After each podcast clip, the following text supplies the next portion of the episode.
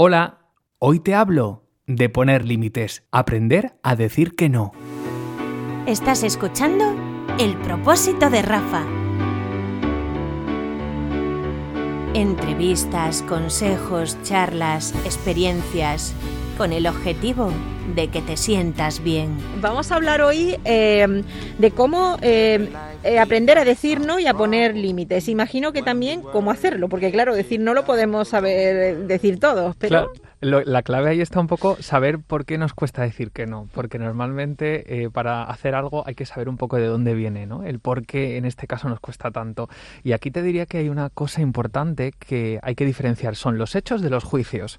Un hecho, por ejemplo, es que yo mido 1,75. Eso me lo puedes decir tú, Toñi, pero no lo puede cuestionar ni el Papa, ni mi madre, ni nadie. Que Rafa Rodrigo mide 1,75 es un hecho. Sin embargo, que yo soy simpático, que soy divertido, que soy borde o que soy a lo mejor frío, eso es algo que depende de la persona que en este caso te está cuestionando, ¿no? De, del otro interlocutor. Por lo tanto, hablaríamos de hechos, como hemos visto en el primer ejemplo, y de juicios. Y ahora dirás, ¿y por qué te estoy contando esto, no? ¿Por qué me estás contando esto? bueno, pues primero de todo porque cuando nosotros decimos que no, normalmente lo hacemos porque tenemos un juicio en el que pensamos que al decir que no esa otra persona va a hacer algo. Es decir, tú me invitas a cenar y yo digo, es que si le digo que no a Toñi, a pesar de que no me apetece porque no puedo, estoy muy cansado, a lo mejor se va a enfadar conmigo. ¿Eso es un hecho o es un juicio? Es un juicio. Que tú te enfades o no, de quién depende, de ti. Por lo tanto, ¿de quién es la responsabilidad en este caso? Tuya, ¿no? ¿Cuántas veces hay cosas que no hacemos, o mejor dicho, que decimos que sí y realmente no queremos hacer? Mi hermana me ha pedido que cuide a los niños otra vez y no soy capaz de decirle que no porque, claro, inconscientemente pienso, si le digo que no mi hermana, se va a enfadar, me va a dejar de hablar, pero son todo opiniones, son juicios, no son hechos. Y como hablamos hace unas semanas, cuando hablamos de las preocupaciones, dicen los psiquiatras que solo el 90% de las cosas que nos preocupan llegan a ocurrir. Por lo tanto, tú imagínate cuánto no es, en este caso podríamos decir, que también nos estarían haciendo decirnos sí a sí mismos, a nosotros mismos. Por lo tanto, a mí siempre me gusta decir, por un lado, entiende el por qué en este caso somos incapaces de decir que no, eh, qué juicios tenemos, de qué puede pasar si digo que no a esa persona, y por otro lado también, en qué lugar estás tú cuando dices que no, es decir, ese equilibrio en la relación. ¿Tú qué prefieres en tu vida? ¿A personas que te digan que sí a todo o alguien que se valore y diga, espera, no? Está claro. Eh, eh, mm, luego después eh, em, necesitamos, como hace siempre Rafa, esa, esa clave, ¿no? Esa llave que nos diga, bueno, ¿qué tenemos que pensar o en qué tenemos que pararnos a pensar cuando nos surja una situación así? ¿Cuál es em, el truco? El truco sería, en este caso, piensa, ¿qué es lo que puede pasar si dices que no? y cuestionate eso. Es decir, si yo, por ejemplo, a mi hermana le digo, pues mira, este fin de semana no puedo cuidar a los niños, a mis sobrinos les quiero muchísimo, pero no puedo, eh, y tú piensas, si le digo que no, se va a enfadar conmigo. Lo primero piensa, ¿hasta qué punto es cierto que se va a enfadar contigo? realmente si se enfada contigo, ¿de quién es la responsabilidad? ¿Es de tu hermana o es tuya? Lo que pasa es que normalmente las personas que no suelen poner límites o que dicen que sí a todo, claro, acostumbras al otro, ¿no? A que, a que decir que no es algo que, que no es lo normal. Entonces imagínate un jefe en el que todos los días te pide que te quedes una hora más en el trabajo sin pagártela, sin luego devolvértela. Claro, llega un momento cuando tú dices que no al jefe por primera vez, tu jefe te dice, espérate, ¿qué te está pasando? Te está ocurriendo algo, ¿no? Claro, las relaciones también, como hablamos en coaching, tienen que tener equilibrio. Siempre que tú das, tienes que recibir. Sin embargo, hay veces que nos quedamos en ese dar y no estamos recibiendo nada a cambio y es, no es una relación sana. Y el truco es diferente, imagino, si estás en el ámbito laboral o en el familiar, o siempre el mecanismo es el mismo. Claro, yo te diría que al final, ¿hasta qué punto ponerte valor es algo personal o es algo que englobe todo, no?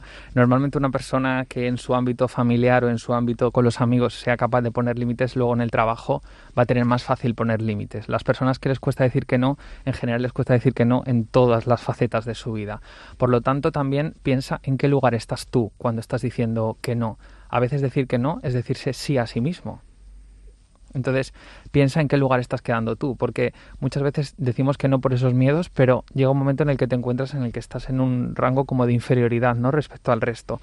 Yo digo que sí siempre y entonces al final, claro, hago cosas que realmente no casan conmigo o que no me apetecen hacer, pero sin embargo no me estoy dando valor. Entonces cambia a lo mejor ese, esa perspectiva que tienes, ¿no? De que decir no es algo malo y piensa que a lo mejor decir que no estás diciéndote sí a ti mismo. ¿Y qué es más importante, ¿no? Mirarte hacia ti y decirte que sí o decir que sí a, todo lo que hay a tu alrededor. Y al final acabas eh, quejándote o frustrado por cosas que tú tienes a mano solucionar de una manera relativamente sencilla. Exactamente. De hecho, fíjate, eh, si te cuesta decir que no, identifica que las personas que a ti te dicen que no, verás cómo eso te chirría, ¿no? Te crea ahí como un impacto y eso es porque es algo que te tienes que trabajar. ¿Cuántas veces te cuesta decir que no en determinadas circunstancias y cuando a ti te dicen un no, te lo tomas como algo personal y realmente a lo mejor no tiene nada que ver contigo, es simplemente que esa persona está valorándose a sí misma y te está diciendo que no porque es lo que toca en ese momento. Decir que no no es ni mejor ni peor, es simplemente darte el lugar en ese momento que te corresponde. Lo que pasa es que a veces creamos, como te digo, ese desequilibrio en las relaciones que no es sano,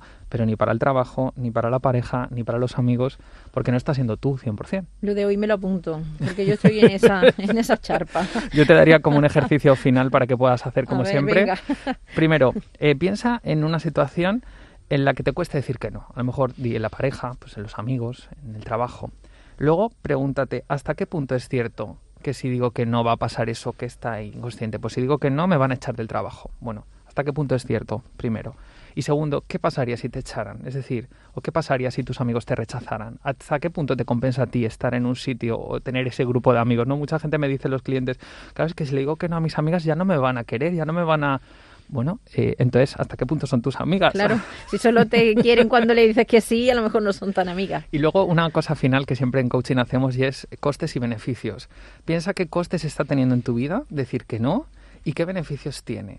Cuando lo analizas ya de una forma como más eh, práctica, ¿no? Con, con, una pizarra o con un boli, con un papel, eh, vas a ver que realmente tiene más costes que beneficios y que esos costes no suelen ser del todo ciertos, suelen ser juicios, como decíamos al principio, preocupaciones que en la mayoría de los casos nunca se llegan a cumplir. Son juicios tuyos seguramente por tus creencias, donde te has criado, los valores que te han dado tus padres, incluso la religión, ¿no? que tanto nos marca esas creencias tan afirmas y, y realmente te vas a dar cuenta de que no es para tanto. El propósito de Rafa, unos minutos para seguir creciendo. Esto que has escuchado pertenece a un extracto de radio, pero si quieres más información, aprendizajes o píldoras gratuitas, presta atención. Más info en www.rafarodrigocoach.com.